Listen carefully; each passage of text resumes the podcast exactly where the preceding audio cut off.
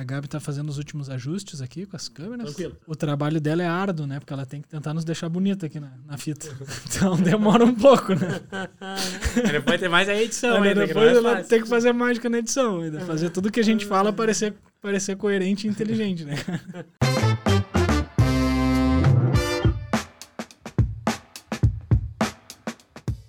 Buenas, buenas! Sejam todos bem-vindos mais um BPROcast, hoje com a presença do nosso ilustre convidado, professor Rodrigo Radins, diretamente de Santa Maria, aqui ao meu lado também, Matheus Petrucci, nosso coordenador da fisioterapia, para a gente trocar uma ideia para lá de buena sobre fisioterapia, sobre dor, sobre muito, muito assunto bacana, né? Sejam muito bem-vindos. Matheus, por favor, faça as honras. Muito bem, então, né, bom dia, boa tarde, boa noite, né? No podcast a gente nunca sabe quando as pessoas vão estar aí escutando e curtindo esse bate-papo, que eu tenho certeza que vai ser um bate-papo muito interessante, né? É um prazer estar aqui novamente, acho que é o terceiro BPROcast que eu participo e o frio na barriga sempre vem, né? Faz parte, né? Com esses convidados ilustres aqui, o Rodrigo aí, um amigo já de Santa Maria e com o Diego, que é nosso parceiro aqui do dia a dia. E, Diego, eu vou começar já. Eu preciso te contar uma história, na verdade, antes do Rodrigo falar. Né? Olha aí. Pra... Vamos começar eu, bem Eu acho hoje. que ele nem sabe dessa história aí, mas agora ele vai ficar sabendo. Eu já falei aqui no meu Marco Zero que eu morei um tempo em Santa Maria, né? E fui abrir um negócio pelas terras do Rodrigo lá em 2000, meados de 2015. E é uma história interessante. A gente tem um amigo em comum, eu, eu e o Rodrigo, né? E um dia jantando na casa do Pablo, Rodrigo, que joga tênis. Claro. Fui jantar na casa dele e levei a ideia. Disse, ah, Zé, tô vindo para morar, em Santa Maria, vou abrir agora um centro de treinamento aqui. E ele me disse bem assim, seco, curto e grosso, ele me falou assim, "Ah, tu já falou com o mestre? Eu falei, poxa vida, quem é mestre? Pensei na minha cabeça. Eu falei, não. Ele falou assim, então se tu quer saber se o teu negócio vai dar certo, conversa com o mestre, vou te apresentar ele. Se ele falar que o negócio vai funcionar, tu pode abrir. E se ele falar que o negócio não vai funcionar, tu nem Não, abre. Na época aí. eu ainda não conhecia o Rodrigo, né? Fui conhecer um, um tempo depois de estar em Santa Maria, mas já fiquei sabendo dessa pessoa ilustre, que, que é um cara lá de Santa Maria, a gente vai poder conversar um pouquinho mais. Na verdade, eu acho que eu tinha que ter falado com ele antes, porque o negócio não deu certo, mas essa é uma outra história que tá lá no meu Marco Zero. mas a intenção foi boa. Então, Rodrigo, é um prazer pra gente estar aqui falando contigo mais uma vez, né? Sempre em cada encontro. E, cara, de antemão, assim, eu já vou te fazer uma pergunta. Eu quero saber se a fisioterapia vale a pena, sim ou não. Primeiro, queria dar os, ah, né, um oi geral para todo mundo aí, agradecer mais uma vez a, a oportunidade de, de estar trabalhando com vocês. E em relação à tua pergunta, é uma, é uma pergunta que eu escuto muito, né, do- dos jovens, se vale a pena ou não. Eu sempre digo assim, se tu vai pensar na, na, na fisioterapia old school, aquela mais antiga que a gente tinha na faculdade tal, que a gente pensava daquele jeito de- em trabalhar em cima de patologias, eu digo que não vale a pena. Agora, se tu pensar numa fisioterapia moderna, como a gente tem conseguido trabalhar alguns anos já, eh, em equipe, aproximando as diversas áreas, com certeza vale a pena. Muito bem. Pô, eu gostei desse termo old school, cara, porque esses dias conversando com o Thiago aqui, e, e ele falou assim, bah, mas a gente vê que a fisioterapia mudou, né, Matheus? E, e a gente consegue ver que hoje não é mais aquele tratamento que a gente via convencional, assim, só dentro do consultório.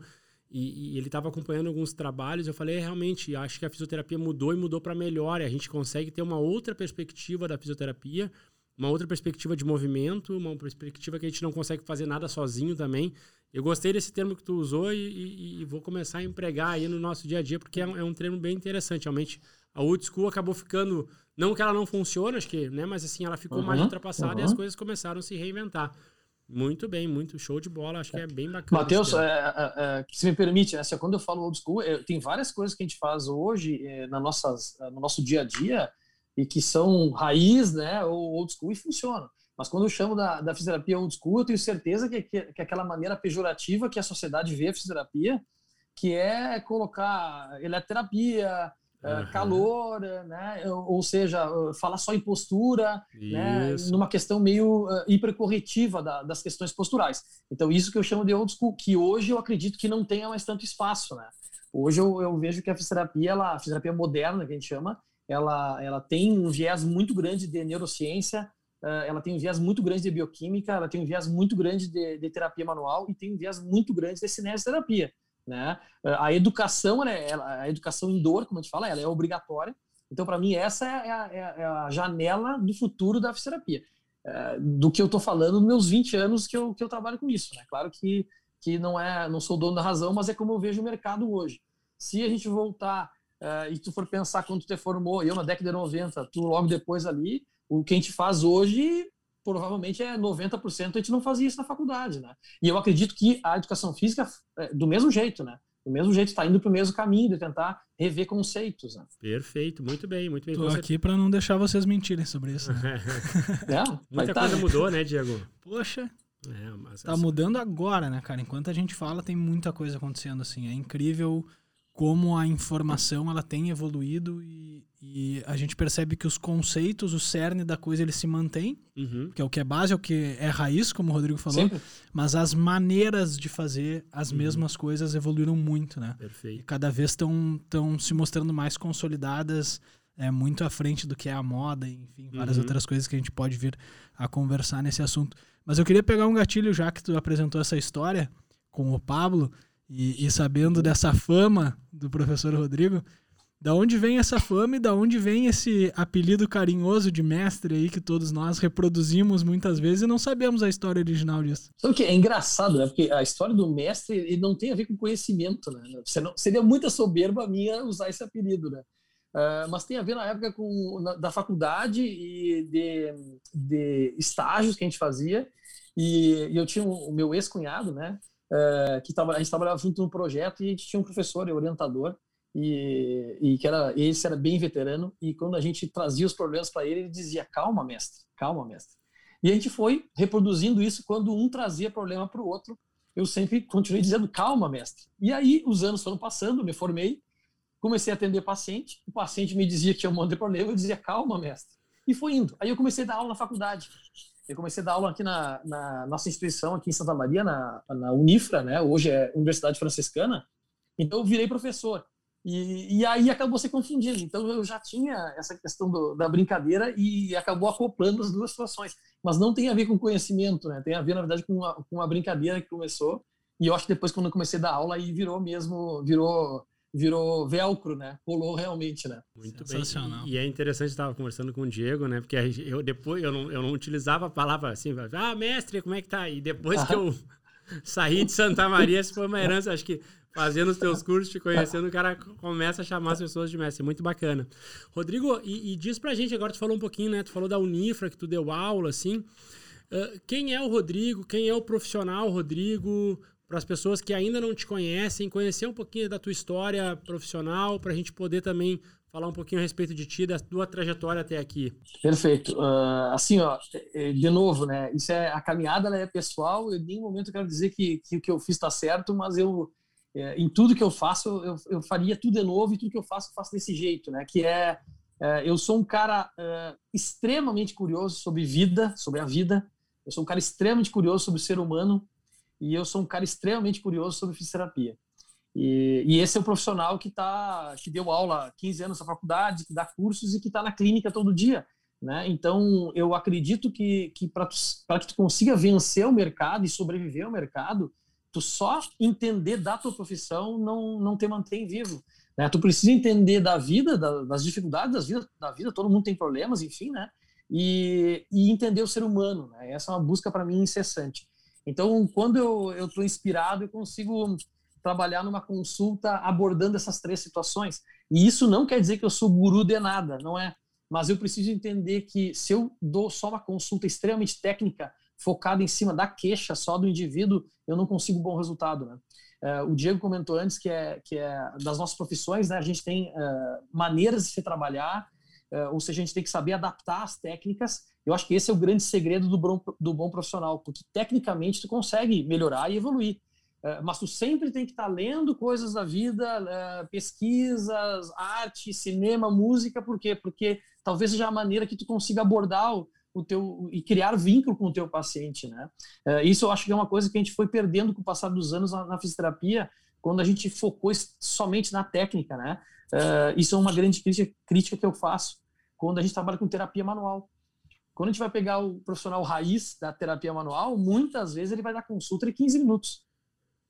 E 15 minutos tu não, tu não consegue ter vínculo, tu não consegue criar vínculo com o teu paciente, né? Então, definindo como é que eu me vejo hoje, eu sou um curioso da nossa área, sou um curioso da vida e sou um curioso do ser humano, né, nas suas uh, dimensões. Em relação a, ao Rodrigo Pessoa, eu sou casado há 25 anos uh, com a minha namorada da adolescência, a Chica, e tenho um filho de 13 anos. Né?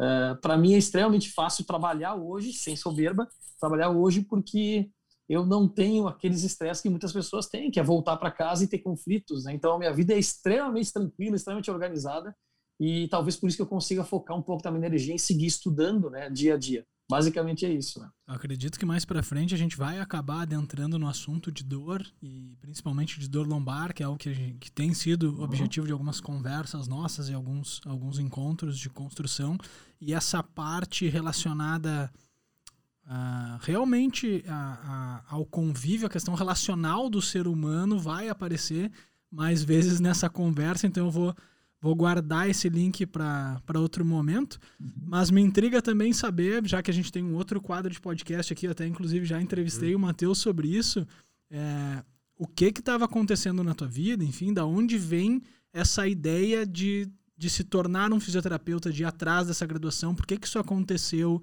Quando foi que tu definiu isso? Enfim, essa é a minha paixão e é aqui que eu quero uhum. é, focar minha energia, minha vida mesmo, né? Uh, Diegão, uh, eu consigo falar com, com, muita transparência e muita tranquilidade, porque as pessoas fantasiam, ah, o cara que hoje tem razoável né, uh, sucesso, tem uma clientela grande, parece que tudo que, que, o cara faz dá certo, mas na faculdade eu quis, eu quis largar, eu quis abandonar a fisioterapia com o sexto semestre.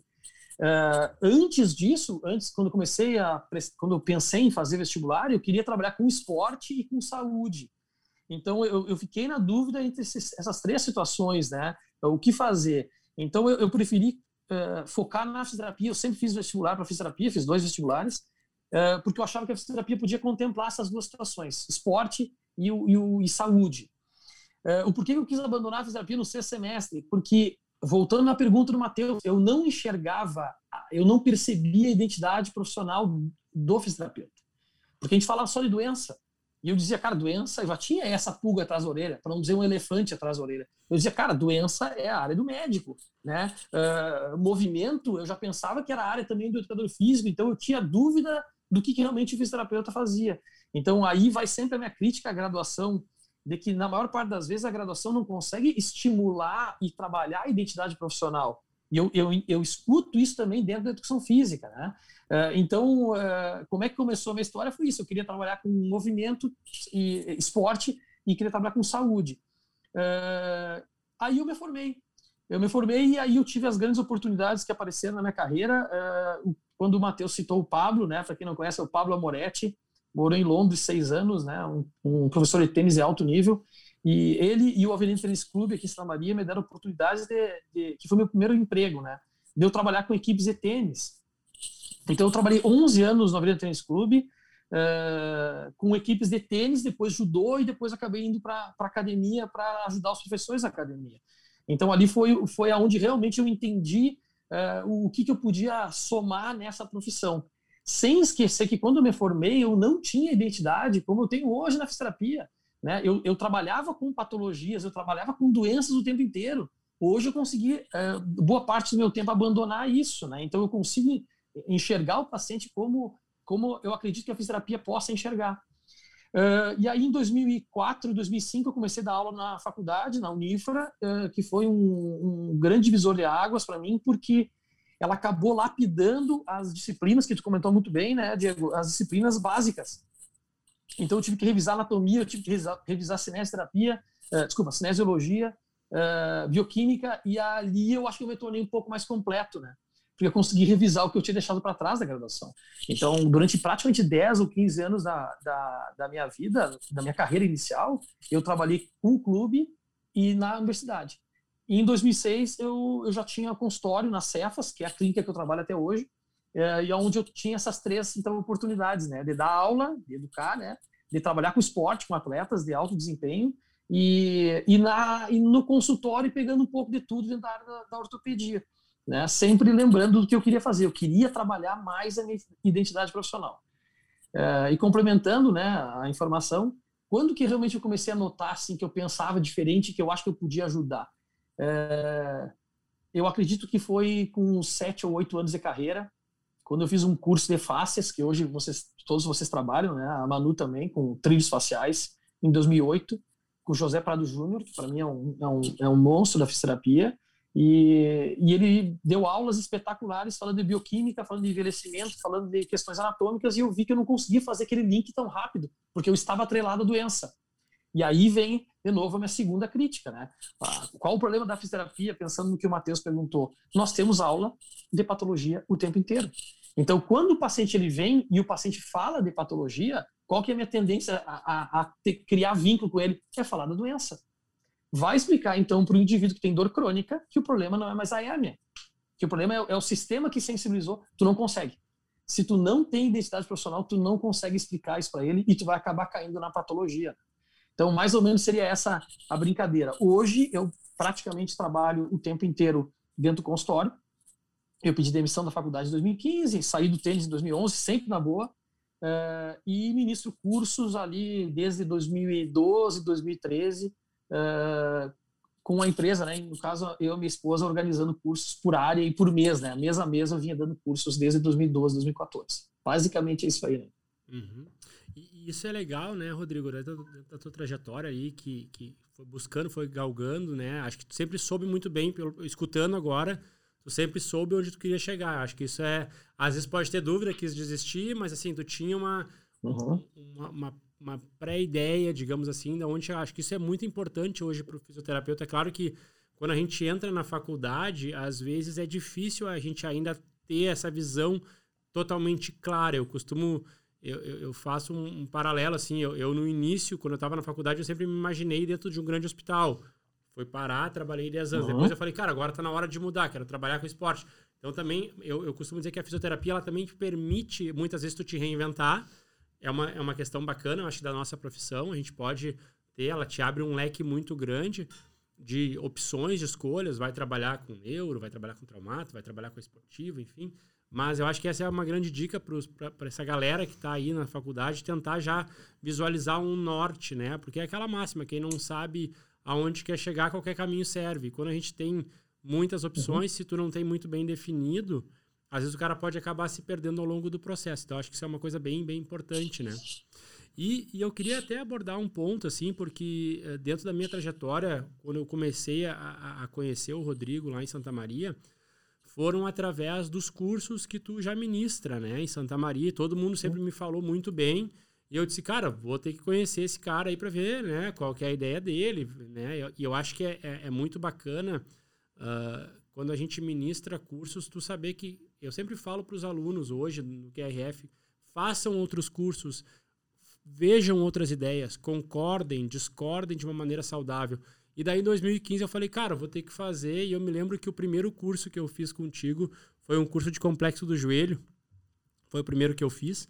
E ali eu saí encantado pela forma como tu apresenta e a clareza na qual tu apresenta as tuas ideias, né?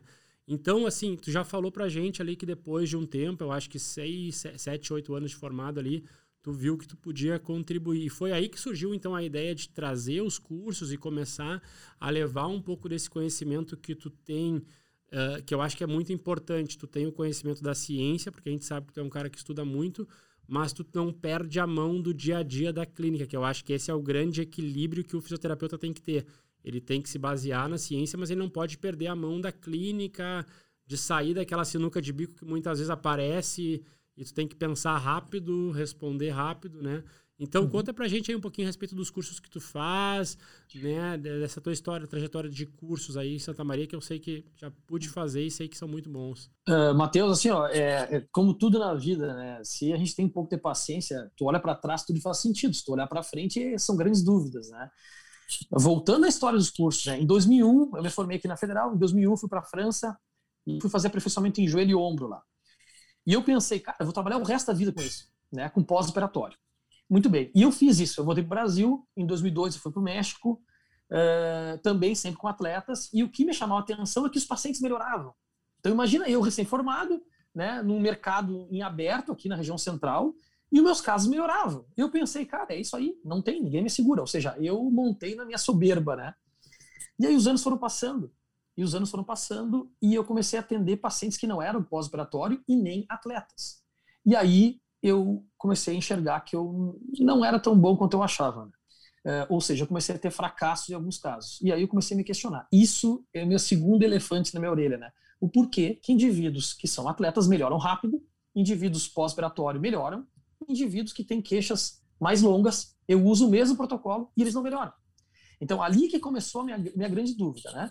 Na faculdade, a gente abordava isso e a gente recebia críticas para entender a história do curso. Né? A gente recebia críticas dos alunos dizendo assim: a frase que mais a fisioterapia usa é entender o paciente ou enxergar o paciente como um todo. E quando o paciente vinha com um monte de queixa, tipo cervical, lombar, ombro e joelho, no mesmo paciente, que, que o fisioterapeuta fazia? Ele atendia um pedacinho da sessão na cervical, um pedacinho na lombar. Resumindo, ele queria apagar incêndio em todas as pontas. E a gente fracassava copiosamente nesses casos.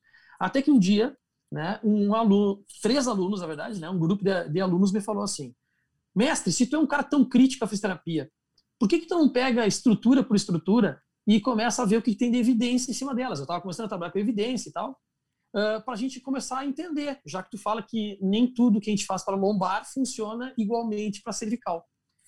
Uh, e eles uh, me fizeram essa crítica e eu falei, eu acho que, que é por aí mesmo. Então eu vou fazer o que eu não conseguia fazer, que era realmente especificar cada área, né, dentro de cada área do corpo.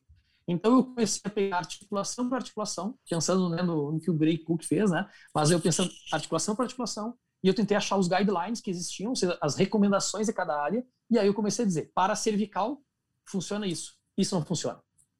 E esmiucei tudo aquilo ali. Aí montei um curso. Aí eu fui para outra área. Cara, é legal. Fui para lombar, fiz a mesma coisa. Fui para o joelho e fui por todas as articulações. Até então, nesse momento, eu não trabalhava tão seguro com dor. Mas então o que, que eu fiz? Eu fui atrás de uma crítica que os alunos fizeram, construtiva, e eu esmiucei articulação por articulação e tentei colocar evidências uh, atuais em cada área. E depois de um ano dando cursos, né, no caso, a gente organizava um curso por mês, então um curso eu dava quadril, outro mês eu dava joelho, outro mês eu dava lombar, como se fosse uma educação continuada. Uh, depois de um ano, eu disse assim: eu sei mais ou menos o que tem de evidência para todo o corpo agora. Então, eu resetei o que eu tinha feito. Em 10 anos trabalhando praticamente só com patologias, eu resetei e aí eu ressignifiquei a minha profissão e aí eu ressignifiquei a minha identidade profissional. E aí eu fiquei mais seguro para atender qualquer caso.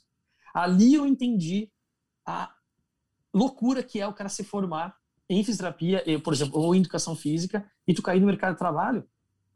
Por quê? Porque a gente não tem essa identidade tão bem, tão formada, né? É, então, a partir disso, eu comecei a fazer os cursos articulação por articulação. É, parece besta, mas foi uma maneira de capacitar os alunos, e eu também, né? É, para a gente ter mais segurança para atender os pacientes, né? Por exemplo, né, imagine só em 2014, 2012, quando a gente começou tudo isso aí, o indivíduo vinha com uma queixa lombar. E aí ele também tinha queixa cervical, ou um amigo dele tinha queixa cervical, e tinham feito tração nele. A tração tem alta indicação para cervical. A tração não funciona para lombar. Né? Então imaginem só é, a mesma técnica, uma tem evidência para uma área, a outra então, uma tem evidência para uma área cervical e uma não tem evidência nenhuma para lombar. Então, a partir disso que a gente começou a fazer os cursos, claro, com, com o pessoal uh, no início ficou meio estressado, né? Porque diziam, vai, então vou ter que estudar articulação por articulação. Lembrando que na faculdade nos diziam assim: tu tem dor cervical, usa o TNS, o TENS. Uhum. Tu tem dor lombar, põe calor. A partir do momento que tu começa a estudar a recomendação, isso tudo cai por terra. Então, essa, essa foi a ideia, o embrião dos cursos. Né? Hoje, os cursos têm um viés bastante grande de dor, né? de, de dor, dor aguda, dor crônica, que eu acho que aí a gente fica um pouco mais maduro para entender esses, esses quadros todos de dor.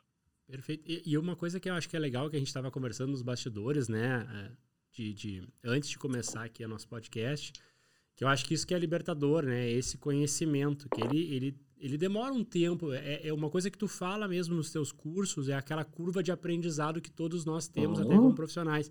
Isso foi uma coisa que eu gravei muito nos teus cursos, além do conteúdo técnico, mas falando muito dessa curva, né?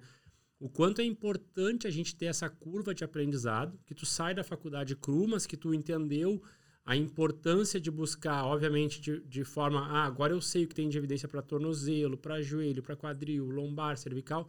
E o quanto isso nos dá segurança quando a gente está na frente do paciente, porque ali na frente do paciente é um para um, é, é, é, o fisioterapeuta, o profissional e mais o paciente. Às vezes chega aquele paciente cheio de medos e tu também, se tu vai somar os teus medos ao paciente, cara, daí tá, é o encontro do desastre, né?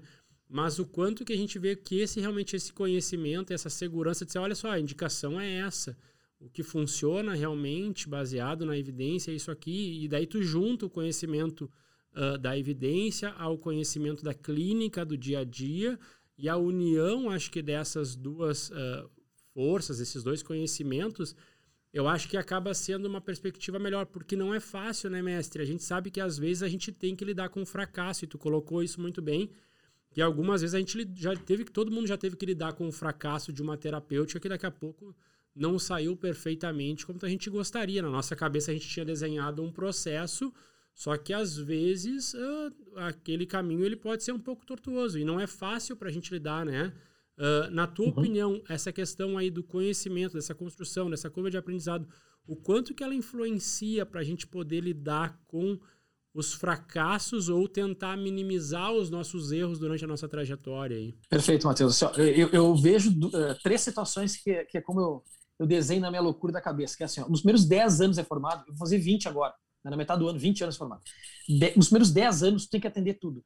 O que vem, cara, tu tem que atender o máximo de paciente que tiver, fazer, no caso, vamos pensar na educação física, né? Uh, o máximo de, de técnicas, enfim, de tipos de alunos, de, enfim, né? Trabalhar em clube, trabalhar em academia, ou seja, tu tem que colocar tudo naquela caixa o máximo que der. Depois de 10 anos, tu começa a ver o que que tu não faz bem. O que que tu não faz bem, tá? E quando e é nobre, quando tu diz, cara, isso eu não faço mais, eu não faço bem, eu não consigo trabalhar bem com crianças, não trabalha mais, indica para um colega. Depois dos 10 aos 20 anos, tu começa então, de 10 a 20 anos, tu, realmente tu entende o que, que tu não faz bem. A partir ou aproximando dos 20 anos, tu, aí sim tu começa a dizer: Isso eu acho que eu faço bem. Então, hoje eu estou tentando me enxergar um pouco mais maduro e eu consigo enxergar o que, que eu faço melhor. Né? Eu já sei o que eu não faço bem e o que eu não gosto de fazer, né, obviamente, mas eu já começo a enxergar o que eu não faço bem. Então, aí eu acho que é o grande exemplo da maturidade e da, da curva de aprendizado. Em relação ao que tu comentou uh, do porquê que a gente tem que errar e do que a gente tem que continuar tentando, enfim, tentando achar essa identidade profissional, uh, para mim vem o segundo item, que é, para mim, uma questão, questão de sobrevivência do mercado. Vou repetir, é uma questão de sobrevivência no mercado. Imagine só, o pessoal que está escutando aí, né, ou está visualizando depois, uh, tanto educadores físicos, né, profissionais de educação física, quanto fisioterapeutas, se a gente continuasse trabalhando no modelo antigo. Nós continuaríamos como, como classes paralelas à medicina. A gente tem que ter independência, mas para ter independência, eu preciso ter identidade profissional. E para ter identidade profissional, eu tenho que entender que a maneira que me ensinaram nem sempre é a correta. Né? Por isso que vem a história do, das recomendações, vem a história de eu avaliar o paciente um pouquinho diferente, de eu ser curioso, de eu pensar diferente. Eu acho que o grande segredo para as nossas duas profissões eh, acaba sendo no futuro pensar diferente da medicina. E, de novo, a culpa não é da medicina. Mas a medicina entrega cartas, distribui cartas desde a Idade Média. As nossas profissões são mais jovens, então se a gente continuar no mesmo caminho da medicina, a gente não vai conseguir achar uh, o nosso espaço no mercado e não vai sobreviver no mercado. E o terceiro item dentro da tua pergunta é o porquê que eu preciso pensar diferente, por que eu preciso estudar uh, e o porquê que eu preciso ter paciência com a minha própria classe. Uh, porque quando tu vai conversar com um paciente, tu comentou muito bem, quando vai conversar com um paciente, é super necessário que ele enxergue em ti e perceba que tu está atualizado, número um. E número dois, é, como adquirir respeito das outras classes se tu repete o que as outras classes falam. Exemplo, paciente tem hérnia lombar, né? Chega no consultório e tu confirma, não, é, é, o teu padrão é de hérnia lombar. Ele vai dizer, cara, já me falaram isso. Eu já sei, tá aqui o exame. Tá? Aí ele chega na, na academia e o educador o profissional de educação física fala assim, é, é, pois é, eu não sei se não vai errar nisso aí. Cara, o terceiro profissional falando a mesma coisa. Se coloque no lugar do paciente, do cliente. Tá? Agora, se o médico diz assim, isso voltando nesses 20 anos de carreira, confirmou a hernia de disco na tua ressonância e nos exames clínicos, vou te mandar para a fisioterapia, vou te encaminhar para a fisioterapia. E eu chego lá, avalio ele e digo: olha, o teu grau de irritabilidade da lombar está baixo, os teus movimentos estão bons, tu tem um que outro movimento que não está correto, que tem falha no controle motor em tal, tal estrutura. Ponto. Eu trato ele e eu digo: agora nós vamos precisar da ajuda do, do treinador, né? Ou do profissional de educação física. Para quê? Cara, para trabalhar as valências que eu não consigo. Eu preciso da ajuda dele para finalizar, para lapidar o teu caso. Cada um vai dar o melhor para o paciente. E aí, no final, não tem, é difícil dar errado. Agora, imagine como é que era no modelo antigo, né? A gente só repetiu o que era falado pela medicina. Não tem, vai dar errado. É, perfeito. Eu acho, eu acho muito legal isso porque é, é essa curva que tu falou agora, da, da idade, eu, eu tô com. Vou entrar para 15 anos de formado. A gente começa a entregar a idade, é. né? E a gente começa a perceber isso aí. Então, assim, no início o cara tem de tudo, depois começa a ver naquilo que não é bom, e não depois falou, é. agora, é. então eu estava me identificando um pouquinho aqui, algumas coisas é, é, é, muito interessante, tá? Que honra a minha nessa mesa, hein? Dizem que a gente sempre tem que procurar ser a pessoa menos inteligente da conversa. Eu tô tendo uma aula aqui com dois caras acima da média. Tia mestre, seguinte, falaste de dor. É, hoje eu sei que é tua área de extremo interesse e estudo, é onde tu direciona a tua dedicação, produção de diversos materiais que até a gente já, já tem algumas coisas em parceria, como foi o congresso, enfim, algumas outras coisas que a gente está aprontando, que acredito que até o final a gente vai, vai falar um pouco sobre isso. É, como que uhum. entrou o estudo da dor dentro da tua atuação? Acredito que já tenha dado uma pincelada ali com a busca por o que era é, indicado, enfim, toda essa questão científica.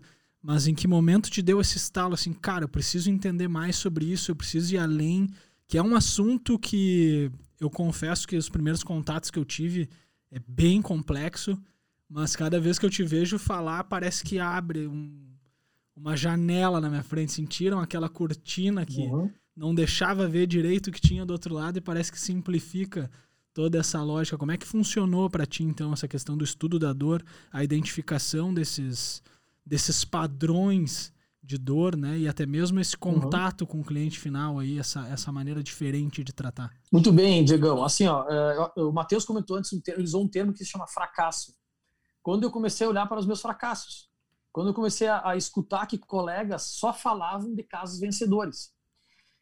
E aí eu comecei a olhar para meus casos e disse, cara, mas eu tenho um monte de casos que eu não, que eu não arrumo, ou seja, eu perco o paciente porque eu não consegui melhorar ele, né? Então, quando eu comecei a olhar para meus fracassos, eu comecei a dizer, por que, que eu estou fracassando? Uh, e aí eu vi que era justamente isso. Durante anos da minha carreira, eu creditei o meu sucesso às minhas técnicas nos pacientes, sendo que, na verdade, o mérito e o crédito era todo dos casos agudos que eu atendia. Eram atletas, eram cavalos de corrida né? Uh, ou seja, o que tu desse, o que tu, o que tu dava de estímulo para eles entrava e funcionava. Quando eu comecei a olhar os meus pacientes que não melhoravam, eu comecei a ver que não eram atletas, eram de mais idade, tinham comorbidades, né? Uh, tinham altos graus uh, de alterações psicossociais, usavam medicação. Aí eu digo, cara, não é possível. Como é que eu fiz uma técnica para um indivíduo, o cara melhorou, e para o outro não melhorou nada? Às vezes até piorava. E aí eu comecei a dizer que tinha uma coisa errada. É, e aonde que eu fui cair? Eu fui começar a estudar dor. Quando a gente começou a estudar dor, eu comecei a ver que casos agudos, a história natural ajuda, na maior parte das vezes, né? Casos crônicos, a partir de três meses, aí tu tem modificação cortical, ou seja, o teu cérebro já faz um pequeno borrão em relação àquela, àquela situação, né? Uh, então foi aí que eu comecei a criticar minha própria prática. E aí eu comecei a ler uh, uh, obsessivamente sobre dor e a, hoje eu digo que eu sou menos limitado do que eu era há uns anos atrás uh, a respeito da dor. Uh, por que, que eu te falo isso? Porque a dor ela é individual. Né? Ela é individual. Cada indivíduo guarda no seu cérebro, ele reorganiza, ele rearranja, ele estoca a dor de uma maneira única. E isso que é o mais fantástico. Né? Então, por isso que muitas vezes tu vai usar para cinco indivíduos a mesma técnica, né? e para os outros cinco tu vai usar e não vai ter efeito nenhum, porque cada indivíduo tem uma maneira de armazenar e de lidar com a dor.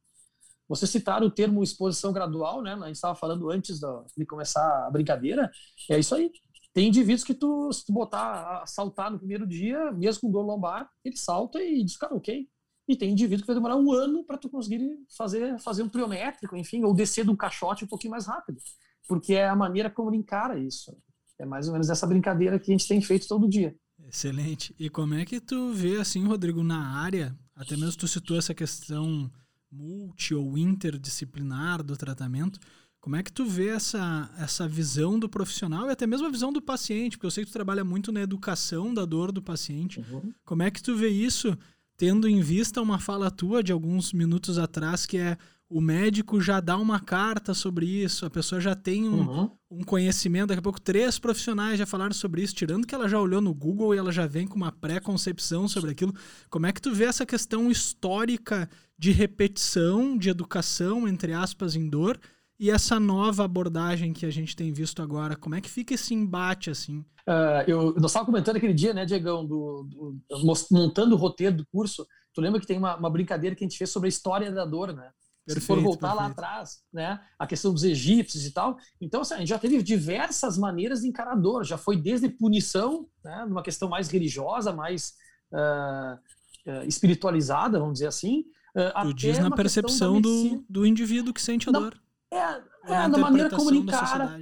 É, da interpretação e como ele lida com a dor. Ou seja, o que, que significa dor para o indivíduo? Vamos pensar, lá atrás era punição, era castigo, né?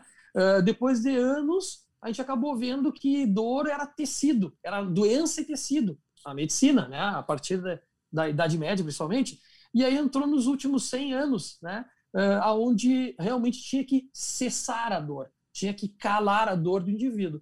Uh, hoje a gente encara diferente, a gente encara que a dor, ela significa que o teu sistema pode estar amplificado, que o teu sistema pode estar sofrido, uh, que alguns tecidos e talvez o organismo esteja, esteja bagunçado, e que eu preciso, de novo, ressignificar a dor do indivíduo, né? ressignificar. Eu acho que essa que é a nossa função como profissional, tanto o físico quanto o profissional de física, é ressignificar a dor. E a partir disso a gente consegue trabalhar um pouquinho melhor. Né? Uh, quando tu me comentou uh, o porquê também né, da, dessa mudança todos os últimos anos, uh, era justamente também para fugir da, da, da patologia. Né? Era entender que, que dor, eu tenho que respeitar a dor, a dor é do paciente, ela é individual, mas eu não me assusto com dor mais. Ou seja, um indivíduo que vem com alto nível de dor, alto grau de dor, ele passa o tempo inteiro reclamando de dor, eu me sinto extremamente confortável com ele, porque é sintomatologia e é dele. Né? Uh, eu não preciso o tempo, o tempo inteiro estar querendo calar a sintomatologia dele, que esse é um erro da fisioterapia. Né? Tanto é que ela usa a escala de 0 a 10 até hoje, sendo que dor 1 é ótimo e dor 10 é terrível. E não é assim que funciona. Perfeito. Acho que fica, fica, muito reducionista, né? Utilizar só simplesmente isso. É. Deixa, até, deixa eu te perguntar, porque uma coisa que é importante, assim, Rodrigo, a gente vê muito aqui, né? Na BPRO, a gente, faz, a gente tem muito esse trabalho.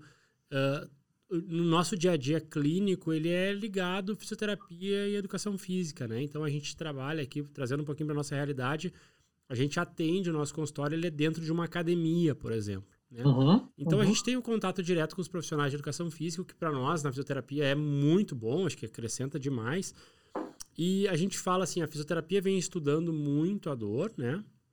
E eu acho que o profissional de educação física hoje ele está muito sedento também por esse conhecimento, uhum. uh, não para atuar, no, não para invadir a fisioterapia, mas para entender esse processo de dor, porque ele também vai receber muitas vezes um aluno que daqui a pouco chega para treinar lá e o aluno vai escolher aquele profissional como profissional de primeira escolha e vai dizer para ele, ó, oh, eu tenho uma dor aqui.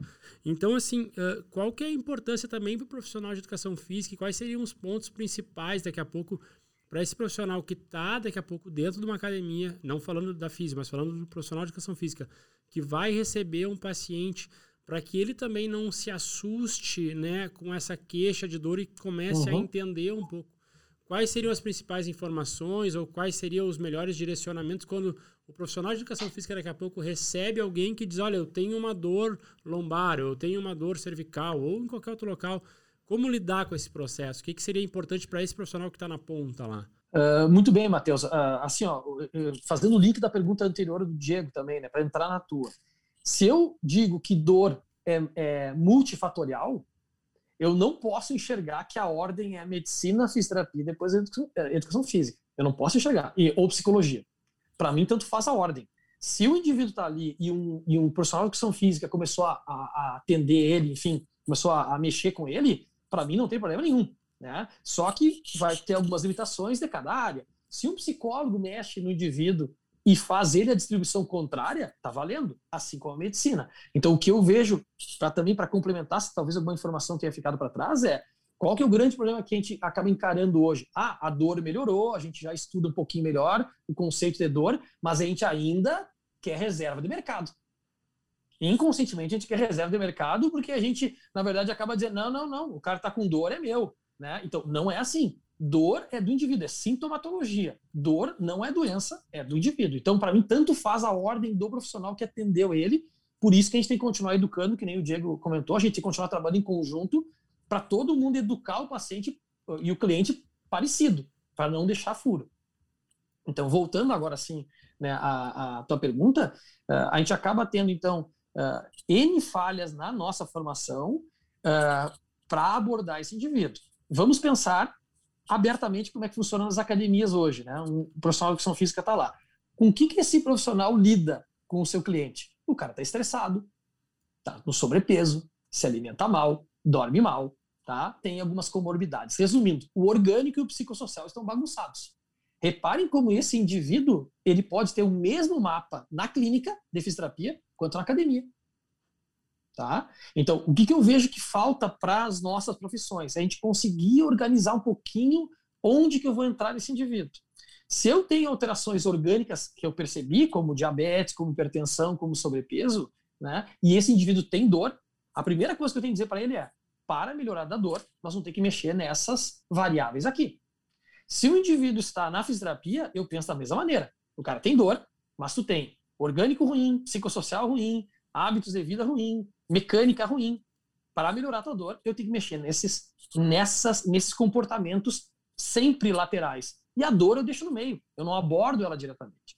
Então, finalizando né, a tua pergunta, como que eu, que eu acredito que o, o profissional de educação física possa hoje lidar com o seu cliente? É primeiro dizer, calma, tu tem dor, não quer dizer que o teu tecido esteja machucado, não quer dizer que tu tenha doenças. Né? A dor hoje é encarada como uma amplificação do sistema central se tu tem mais de três meses. Então, eu acho que, que a gente tem que tentar dar calma aos profissionais, aos colegas, para daí a gente não criar mais nocebo, né, mais informações negativas em cima desses indivíduos. Tá? Basicamente seria isso que eu vejo né, no futuro, pensando em, em, profissionais da academia, por exemplo. Né? Basicamente seria isso aí. Excelente, Rodrigo. Eu vejo na tua fala que tu, tu tem uma habilidade, se me permite aqui dizer, que é cutucar na intensidade certa, o desconforto. É, assim. não sei, não, Porque, sei, não sei. Espero que seja, né?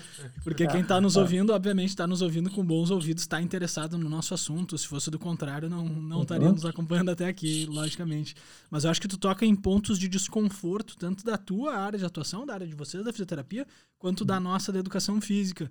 Uh, ao mesmo tempo, eu percebo que isso também é uma questão de construção, né? Construção de identidade profissional, como tu falou, e também de uma maturidade que ela, é, é, na maioria dos casos, ela demora um tempo até acontecer para tu poder dizer assim, não, ó, para mim tudo bem se um profissional de educação física atender esse cara, porque daqui a pouco a gente não precisa ter essa reserva de mercado. Eu entendo e concordo perfeitamente contigo mas fico pensando na questão da pessoa que está começando no mercado, né?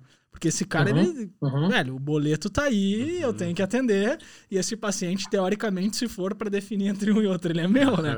tá, vamos, vamos jogar abertamente aqui. É, porque isso Perfeito. também é um mercado crescente, né, Rodrigo? Essa questão do estudo em dor. Se a gente for pegar um, um, retrospecto aí da sociedade industrial, tu até me mostrou um artigo esses dias falando sobre uhum. isso, a incidência de dor lombar que se imaginava que se dava muito pelos trabalhos braçais, os trabalhos mecânicos, e a gente começa a ver que quanto mais avança a sociedade industrial, enfim, a tecnológica, e menos as pessoas se movimentam, ou seja, elas não carregam mais peso, não tem mais essa exigência no labor, mais aumenta a questão é. da dor lombar, né? Como é que fica isso, assim, para a gente entender esse cenário também, entender o que está acontecendo e ter esse panorama social do que vem lá na frente, como mercado? É, é, Diegão, é, claro, quando tu falou que eu, que eu cutuco a minha área, é isso, é, mas eu, eu, quando eu cutuco é justamente eu olhar para trás e dizer, peraí, cara, mas o que me ensinaram lá, na verdade, então não era científico, era mercado, ok? Né? A gente aceita. Vamos imaginar o indivíduo que recém se formou e talvez esteja nos, nos escutando, né? Uh, a primeira coisa que a gente tem que entender é que quando eu penso no boleto e, né, enfim, atender o indivíduo, é, é nobre, só que eu tenho uma tendência a fazer o que a gente chama de overtreatment. Eu acabo fazendo mais tratamento do que o necessário numa situação que não precisaria. Né? É, a gente vê isso nos, no, nas recomendações, né? quando tu avalia profissionais mais experientes versus os recém-formados. O profissional mais experiente sempre trata menos o indivíduo. O profissional recém-formado trata muito mais. Né? Por quê? Porque ele está que nem o Rodrigo, recém-formado, achando que eu fa faria diferença na vida do paciente e, na verdade, eu não precisava. Então, eu digo, na maior parte das vezes, o que a gente precisa entender é qual é o perfil do meu indivíduo, qual é o perfil do meu cliente. Existem clientes que precisam ir lá treinar com o Diego três vezes por semana. Precisam, né? senão eles não vão fazer nada. E tem indivíduos que conseguem fazer uma vez por semana. Mas o que, que diz a ciência? Por isso que a gente tem que estar por trás a ciência diz que não se tem muita diferença tu fazer mais ou menos. Não se tem.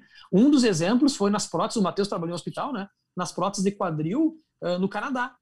Uh, era feito, né, uh, sessões diárias, eram feitas sessões diárias para os indivíduos que faziam prótese de quadril, até que um dia o hospital disse assim: estamos gastando demais, vamos ter que diminuir custo.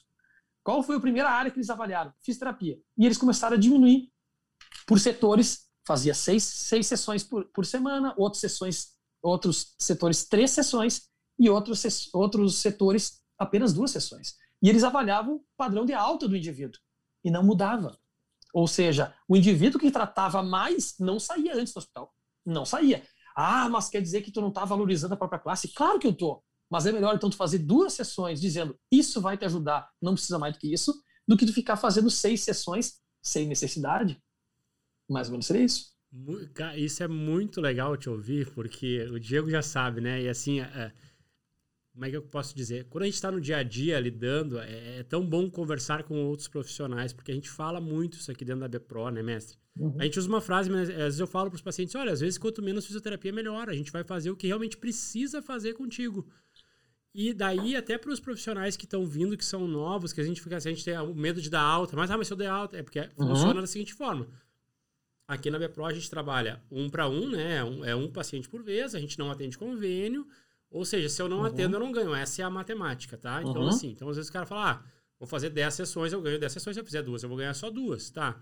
Mas eu costumo dizer isso nos cursos, e agora a gente está com outros profissionais que estão se formando e estão vindo trabalhar com a gente. Eu falo, cara, quando tu é honesto com o teu paciente, daqui a pouco tu consegue, uh, dentro da, do, da, do teu tratamento, reduzir o número de sessões e fazer só realmente o que tu precisa e dar o encaminhamento para esse cara continuar se movimentando, esse cara ele vai ganhar em ti uma confiança muito grande. Quando ele precisar, tu vai se tornar o profissional de referência dele. Ele sabe que ele pode voltar no Rodrigo, que ele uhum. pode voltar no Matheus, na Manuela, que ele vai ser realmente atendido, porque a gente ainda recebe muito aquela questão, ah, 10 sessões, porque a gente sabe que 10 é o que o convênio libera, aquela questão toda.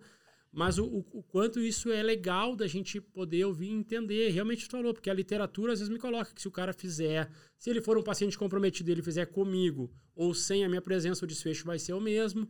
E eu explico muito isso para o paciente, né? A transferência da importância dele entender o tratamento e o quanto que o tratamento depende dele. E o profissional da fisioterapia, uhum. muitas vezes a gente vai estar ali como um maestro conduzindo o processo, conseguindo diminuir o número de sessões, sendo efetivo da mesma forma e dando o encaminhamento para esse cara, é, pro encaminhamento para esse cara continuar a vida dele, né, com movimento, com exercício, com alguma outra atividade. Então é muito legal porque isso vem ao encontro do que a gente faz aqui e, e realmente é baseado nisso. E isso eu acho que também é a nova fisioterapia, né? Só uhum. voltando àquele termo uhum. lá, aquela questão mais old school, isso também é a nova fisioterapia. A gente entender que nem sempre o cara precisa segurar, fazer um determinado número lá de sessões só que é uma questão que a gente também entra, acho que na educação do paciente, né? O paciente ainda chega pra gente, ah, o médico pediu número X de sessões. Então a primeira coisa que eu falo, calma, vamos te avaliar e daí a gente vai entender a real necessidade e um prognóstico de quantas sessões a gente vai precisar. Então, isso eu acho que é muito importante e vem principalmente para essa galera que daqui a pouco está se formando aí, que está sedenta pelo mercado, que tem que pagar os boletos no final do mês isso eu acho que é uma coisa muito bacana da gente entender e ouvir outros profissionais pensando da mesma forma, né? Deixa eu fazer uma pergunta para vocês de algo que eu já ouvi em conversas informais, em cursos aí, é, principalmente por parte dos fisioterapeutas, e achei fantástico. Acho que talvez seja algo futuro no mercado. Eu já, já fiquei sabendo de alguns alunos nossos que trabalham com fisioterapia e que ao invés de cobrar o número de sessões numa reabilitação de LCA, por exemplo, eles cobram um projeto reabilitação LCA. Uhum. Então eles uhum. cobram, por exemplo, vou chutar aqui, não sei qual é o valor que seria isso, né? Mas ah, é 6 mil para fazer toda a tua reabilitação de joelho. Uhum. Se vai dar quatro sessões ou se vai dar 35, tá dentro do teu projeto. Uhum. E com isso eles conseguiram, até mesmo para quem está nos ouvindo, daqui a pouco tá com alguma questão financeira na sua clínica, no seu estúdio, enfim, né? Porque isso acho que também transpõe para a educação física, equilibrar muitas vezes aquela questão de momentos que tem baixa de clientes, uhum. de muitas altas, né? E porque essa pessoa vai dividir esse valor, esses 6 uhum. mil, como ela quiser, em 10 vezes de 600, uhum. por exemplo. E o dinheiro continua uhum. entrando na empresa, né? Isso dá uma, uhum. uma saúde financeira um pouco diferente. O que, que vocês pensam sobre isso? Eu, eu realmente desconheço, não sei se vocês já trabalham dessa maneira, se já ouviram uhum. falar alguma coisa assim, enfim. Joguei a bola para cima aqui para a gente debater deixar, um pouco. Rodrigo, pode falar primeiro aí. Diegão, eu vou citar dois exemplos extremos para tu ver. Em 2001, na França, eu fui fazer aperfeiçoamento em ombro. Eu trabalhava basicamente com manguito rotador. Lá, eu atendia todos os dias, porque o paciente ele operava o ombro e ele ficava em sistema de hotelaria, que é uma coisa que não tem mais. Ou seja, tu operaria o teu ombro e tu moraria no hospital no primeiro mês para reabilitar. Era um sistema de hotelaria. Cara, camas, uh, televisão, a TV a cabo, uh, banheiro privativo, padrão hotelaria. Então, olha o que, que era o overtreatment, né? O paciente ia todas as manhãs comigo, às nove da manhã, e eu fazia parte de terapia manual e cinesioterapia, correto? Isso no pós-operatório imediato. Eu nem mexia no ombro, eu mexia na escápula, na cervical e tal. Ele ia depois para eletroterapia e ele ia depois, quando estava liberado, né, para fazer hidroterapia no mesmo dia. Às 5 da tarde, ele voltava comigo e fazia a segunda sessão de é, cinesterapia e terapia manual, todos os dias da semana. Sexta-feira, ele recebia uma alta parcial, ele podia ir para casa e tal, e voltava no sistema de internato domingo de noite. Tá? Eu fazia isso direto. Loucura total. Com um mês, ele era reavaliado pelo médico, pelo cirurgião e tal, por toda a equipe, e ele recebia alta do hospital, ou seja, ele ia para casa, e uma van do, do, hospital buscava ele e levava ele para fisioterapia. Ou seja, ele continuava vindo todos os dias comigo, apenas uma vez por dia. Então, segundo mês, todos os dias, tá? A partir do, do terceiro mês, aí ele podia fazer fisioterapia em clínicas conveniadas, ou seja, eu perdi o contato com o cara. Olha quantas sessões eu fiz em dois meses, beleza. Aí em 2017, 2018, a gente foi para os Estados Unidos e a gente acompanhou alguns serviços lá que os indivíduos faziam seis, apenas seis sessões de fisioterapia para manguito rotador. Tá? Então, vou repetir. Apenas seis sessões para reabilitar. Seis versus 90 aqui no nosso cálculo rápido. Mais ou menos isso aí. É, exatamente. Eu estava fazendo um cálculo aqui enquanto tu falava. Isso aí. duas por isso dia aí. contigo em, em, um mês e depois mais Perfeito. uma por dia. É isso aí. Tá? E nos Estados Unidos, apenas seis sessões. Quando eu olho, olho eu olhava um francês com seis meses a oito meses de pós-operatório, ele estava ok. Quando eu olhava o americano com seis a oito meses, ele continuava ok. Cara, aí eu digo, meu Deus, o que, que eu faço na clínica hoje? Claro, depende do indivíduo, mas no geral eu faço uma média de 15 sessões, não mais do que isso, para reabilitar manguito rotador em seis meses. Não faço mais do que 15, né? A média, 12, 13, talvez. Então, para a gente ver as realidades que a gente, que a gente vive. Então, eu fui treinado a ferro a fazer muita terapia em cima do paciente, chamando toda a responsabilidade para mim. Fui no outro extremo ver que lá é o paciente, o, o fisioterapeuta fica na retaguarda, e hoje eu tento fazer o meio termo. Então, só te dando um exemplo de como é que funciona, uh, uh, a, como é que funcionou a minha formação. Imagine um nó na cabeça. Em relação a questões financeiras, hoje a gente tem eh, tido uma certa mudança na maneira de atender o paciente, principalmente depois que a medicina começou a fazer a medicina baseada em valor, né? Uh, que, como, por exemplo, né, tu o médico vai fazer uma cirurgia de câncer de mama, ele faz a cirurgia, ele tira o material para biópsia. Dependendo do que dá na biópsia, ele vai ter que reintervir, vai ter que operar de novo. Então, o que, que alguns hospitais começaram a fazer? Faz a biópsia, manda para o laboratório enquanto ele está tá operando e já sai o resultado imediato. Tá? Isso aumenta o custo do laboratório. Mas a vantagem é que tu não precisa operar. Tu baixa em quase 30% as, as, as, as uh, recidivas né, para a cirurgia. Então, isso aconteceu na medicina. Na fisioterapia vem acontecendo um fenômeno um pouquinho parecido, que seria tu não pensar em número de sessões, né, em quantidade de sessões, volume de sessão, e sim tu aumentar o valor da tua consulta. Tu fazer uma consulta mais cara e tu ver menos o teu paciente. Tu, tu ver ele talvez de 15 em 15, de 3 em 3 semanas, enfim, tu esparramar mais o tratamento, uh, onde as pessoas vão negociar, bah, mas a tua consulta é mais cara do que a do vizinho. E eu digo, sim, mas eu vou ter ver três vezes né, nesse período, e ele vai ter ver 10. Né? Então, é, é, é, o que eu tenho trabalhado dessa maneira aqui, Diego. Eu não trabalho com pacote fechado, eu trabalho por consultas, uh, mas é a minha maneira né, de, de, eu atender os pacientes no consultório. É, e aqui acho que aqui a gente trabalha da mesma forma que tu, Rodrigo. Eu tenho visto muito isso, assim, né? Falando dessa questão dos pacotes, eu conheço alguns lugares, uh, clínicas que são muito boas, assim, esquema de uhum. franquia que trabalham, que vendem o pacote, né? Já até tive a oportunidade de visitar algumas, não vou falar nome aqui, mas enfim, os caras vendem ah, a reabilitação do joelho, tanto, o cara faz o pacote geral. A gente acaba trabalhando da mesma forma, né? A gente tem. Claro que eu costumo colocar né, que o preço de mercado ele muda também de cidade para cidade, de bairro para bairro. Né? A gente sabe que o nosso valor ele é um valor que está dentro da realidade de Porto Alegre. Né? Então a gente sabe que o valor uhum. da Zona Sul, já por exemplo, aqui em Porto Alegre, da onde a gente está falando agora, ele é diferente do Moinhos. Né? Então, tu uhum. também tem que ter uma adequação de mercado, mas é, as pessoas vêm muito nisso, ah, mas o teu preço é diferente. É, mas a gente vai fazer, daqui a pouco, em vez de tu fazer aquelas 10 que tu está acostumada, tu vai fazer 3, 4.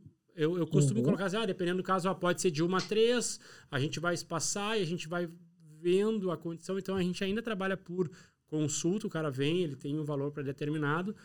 Uhum. Mas, como o Rodrigo falou, a gente consegue mostrar para esse paciente que daqui a pouco não precisa aquele monte de sessões, né? Dependendo do caso, e que ele vai pagar um valor diferenciado, mas ele vai ter um atendimento diferenciado. E outra coisa que eu costumo colocar, que eu acho que a gente tem que batalhar muito, é ser um para um, né? É aquela questão, é um paciente para um fisioterapeuta. Nada contra quem trabalha em clínica, se daqui a pouco tem que atender dois, três, já fiz isso no início da profissão.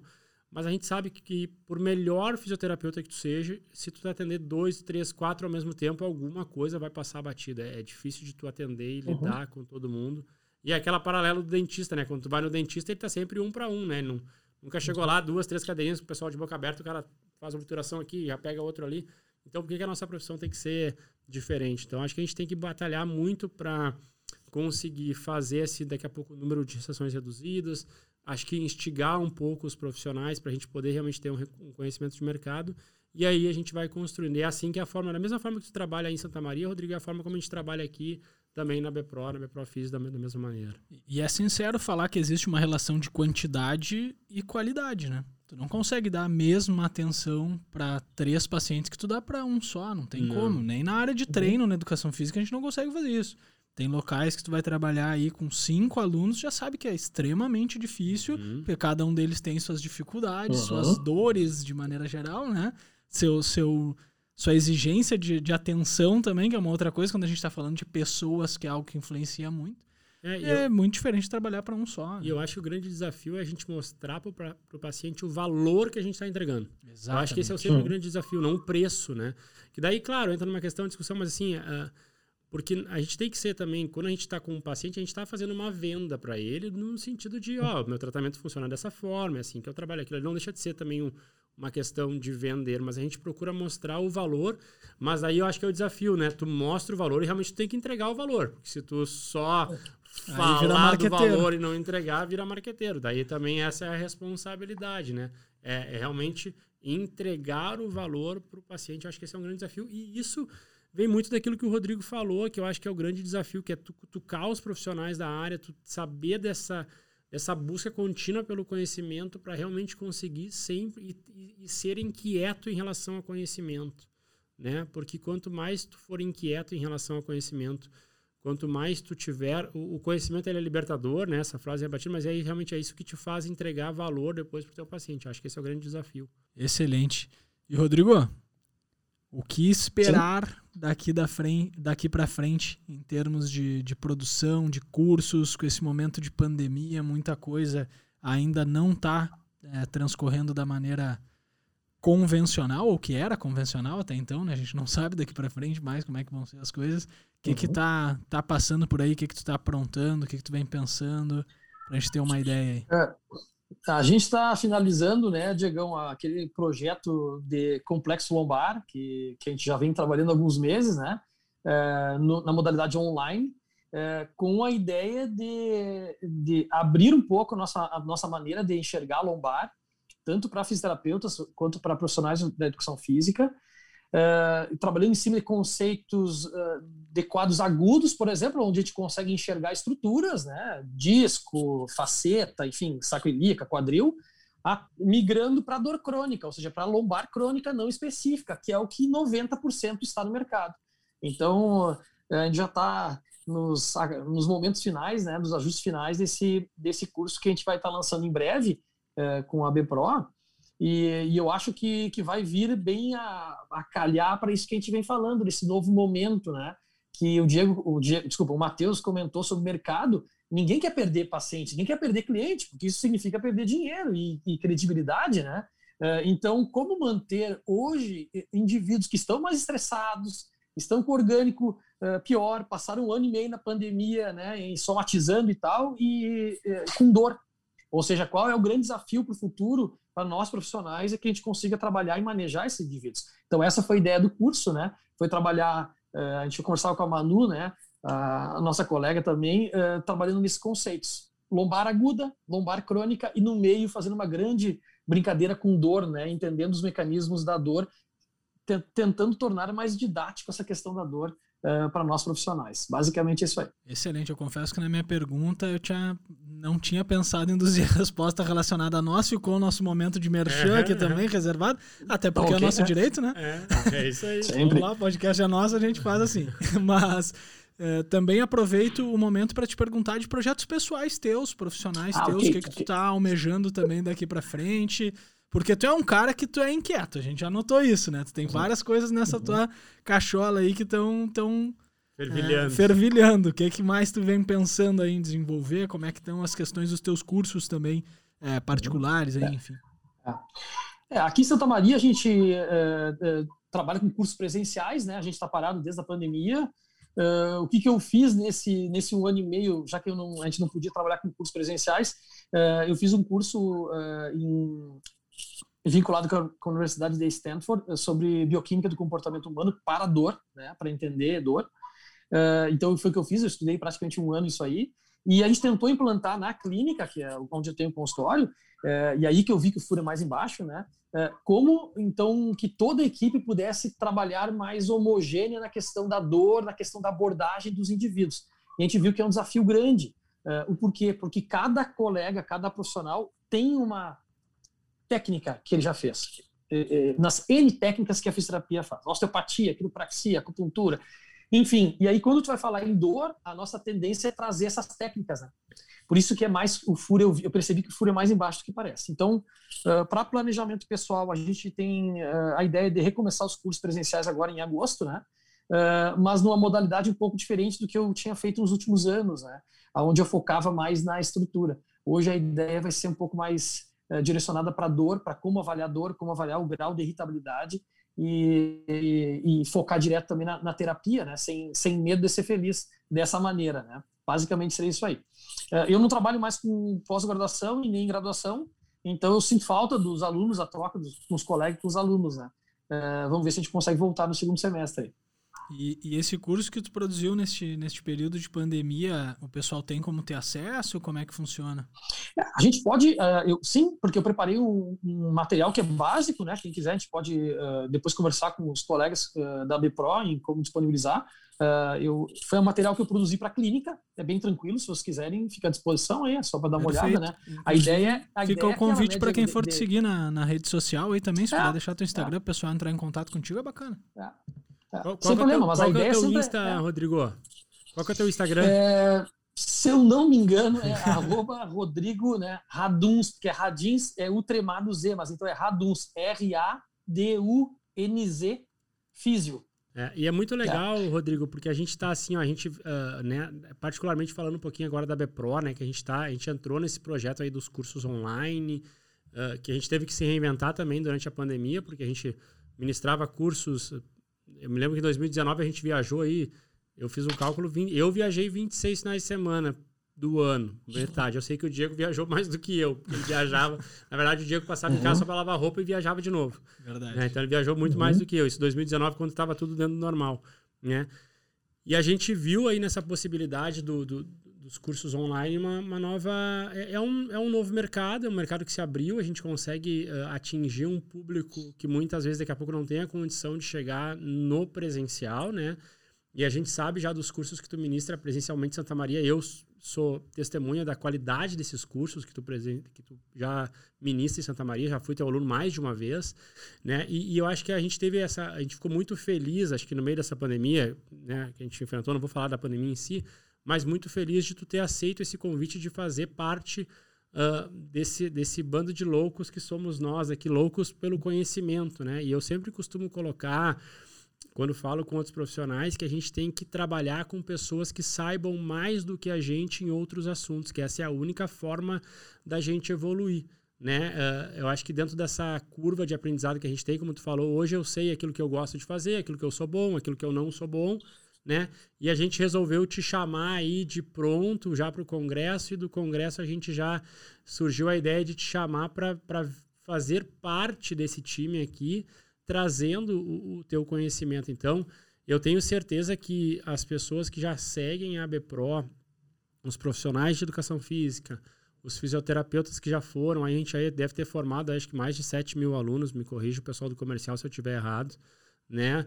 A gente está trazendo agora mais um reforço de peso que é uh, o teu nome, então eu tenho certeza que é um curso que quando ele for para o mercado ele vai agregar muita informação de qualidade, informação para nos trazer um pouco mais da certeza né, e clarear um pouco a, a, aquilo que muitas vezes ainda pode ser um pouco sombrio, né, sobre lombar, sobre dor, questões agudas e questões crônicas. Então, não dá para não fazer o convite para que futuramente, né, as pessoas que estão hoje nos ouvindo aí, assistindo o podcast, venham a conhecer essa, esse produto que eu tenho certeza que vai ser um produto, é um produto que já está sendo desenhado, já tem uma estrada que agrega o teu conhecimento que está sendo montado e que vem para contribuir. E muito bacana.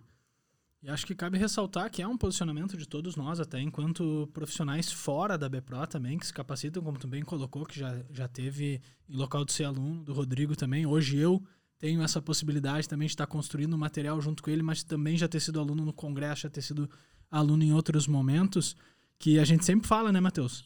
Que no final das contas não é exercício, é conhecimento, né? É conhecimento. Acho que hoje mesmo é. saiu uma postagem no, no, no, Instagram da Bepro com essa frase, e tu tem uma frase que bate muito nisso, eu sei que o Thiago fala disso, tenho certeza que o Rodrigo também bate nisso, a ferramenta da ponta é o conhecimento. Uhum. E hoje com o mercado digital, o conhecimento chegando na tua telinha, na tua casa, né? na hora que tu quiser, da maneira que tu preferir te capacitar, cara, não tem como. Não tem desculpa. Não tem desculpa, não tem como ficar fora de uma oportunidade como essa, né? Então, Rodrigo, para quem está nos ouvindo aqui, brevemente, o que esperar desse material que tu vem produzindo aí sobre dor e sobre lombar? É, é, mestre, assim, né, Diegão, a, a, nossa ideia sempre quando a gente começou a conversar no início, né, a pergunta foi o porquê organizar o curso dessa maneira.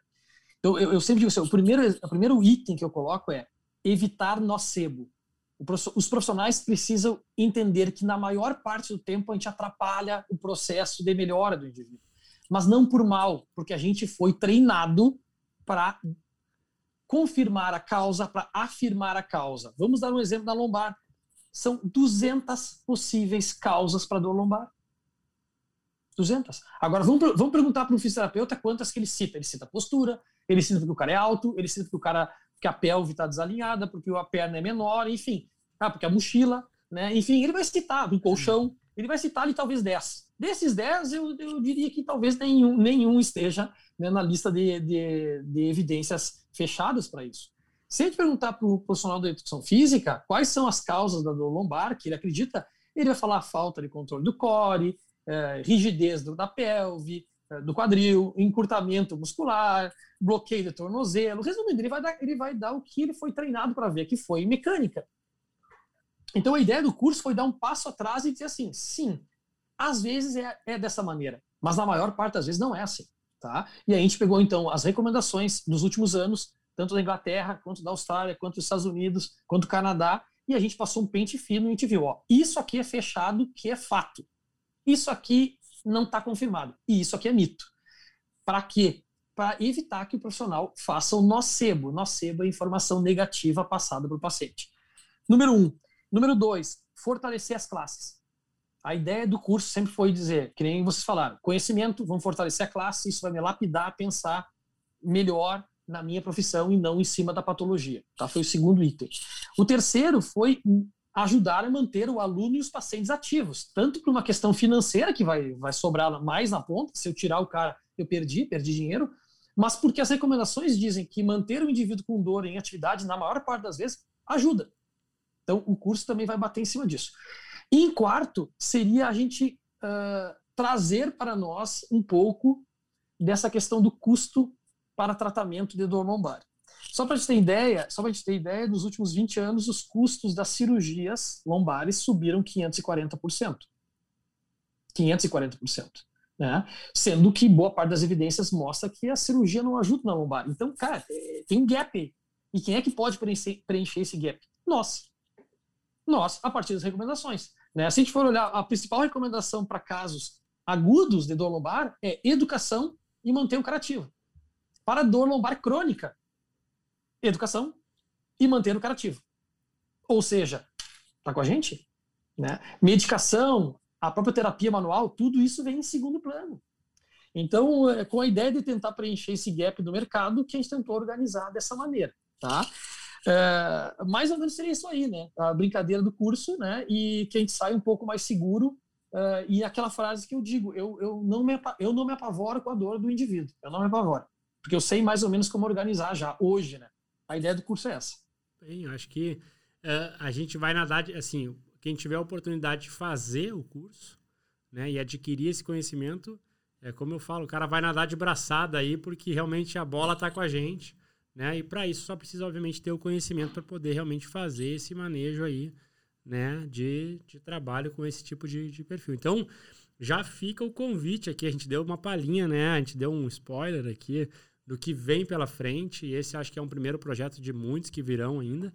Mas já fica o convite para aqueles profissionais que trabalham nessa linha de frente, nós, como fisioterapeutas, profissionais de educação física, que tenham a oportunidade de fazer esse, esse curso na sequência quando ele for lançado. Em breve a gente vai estar tá organizando algumas coisas para adquirir esse conhecimento. Excelente! Buenas então, mestres. Esse foi o nosso BPROcast com Rodrigo Radins. Rodrigo, saudações. Muitíssimo obrigado, Matheus. Ficamos por aqui e até mais. Valeu! Valeu!